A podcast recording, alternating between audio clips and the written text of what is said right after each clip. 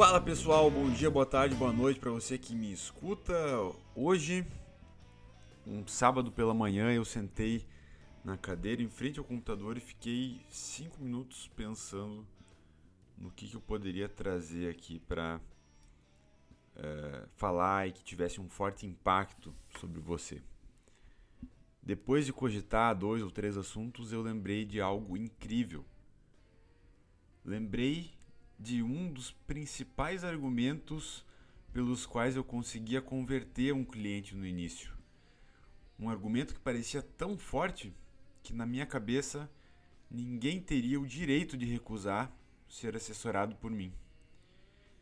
A frase que eu usava é: não tem custo algum, não há adicional, é de graça.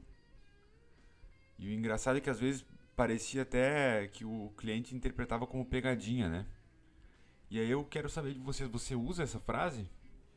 Você já parou para pensar no impacto negativo que isso pode causar? Então vamos aos fatos. Sempre que alguém oferece um trabalho a você, agora se coloque na posição do cliente, tá? Sempre que alguém oferece um trabalho para você, inconscientemente você coloca os fatos em uma balança. De um lado, você pesa os benefícios que receberá e, de outro, o preço daquilo. Ou seja, uma relação entre valor e preço.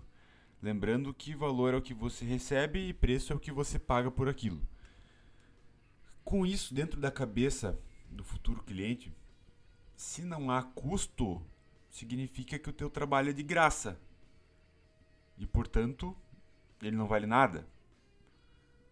Ou que você está recebendo né, monetariamente de outra forma. E, geralmente eles pensam que é da corretora, né, que a corretora te paga. E quem é que não vai querer ser assessorado gratuitamente? Quem? Uma das piores consequências de falar isso, que o teu trabalho não tem custo algum, que é de graça, é que você começa um trabalho sem ser justamente remunerado por ele. E o assessor tem sim maneiras de colocar preço no seu trabalho. E eu sei que isso é muito comum no início da carreira, usar esse tipo de argumentação, porque você quer o cliente custe o que custar. Você quer captar. Porém, pessoal, em determinado momento, você vai parar para pensar e concluir que o seu trabalho não está dando muitos frutos e vai tentar mudar a dinâmica do trabalho a partir daí. Mas, para o cliente que já recebia um bom atendimento de graça, pode ser uma afronta ele começar a pagar por isso. E isso se torna um ciclo. Então, meus queridos, a sugestão que eu deixo é que vocês planejem uma forma simples e prática de comunicar a forma de sua remuneração. E mais importante do que isso, demonstrem o valor gerado primeiro, antes de falar de preço.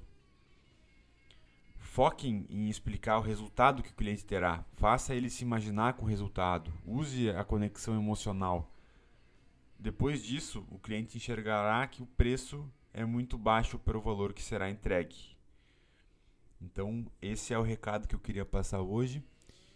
E uma coisa importante também é que vocês têm, pessoal, que demonstrar realmente o valor que será gerado pelo seu trabalho e tem que ter um planejamento bem bolado nesse sentido, tá? É, teu trabalho não é de graça, você é remunerado por isso tá? O seu trabalho não é de graça.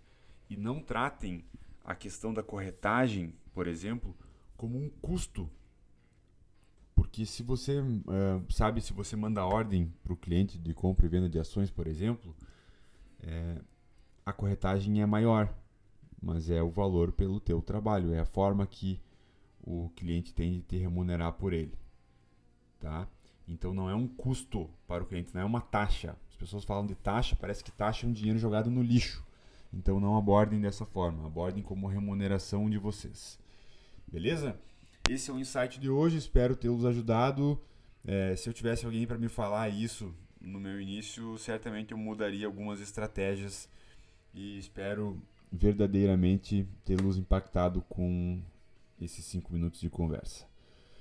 Um abraço para vocês, falamos no próximo episódio. Tchau!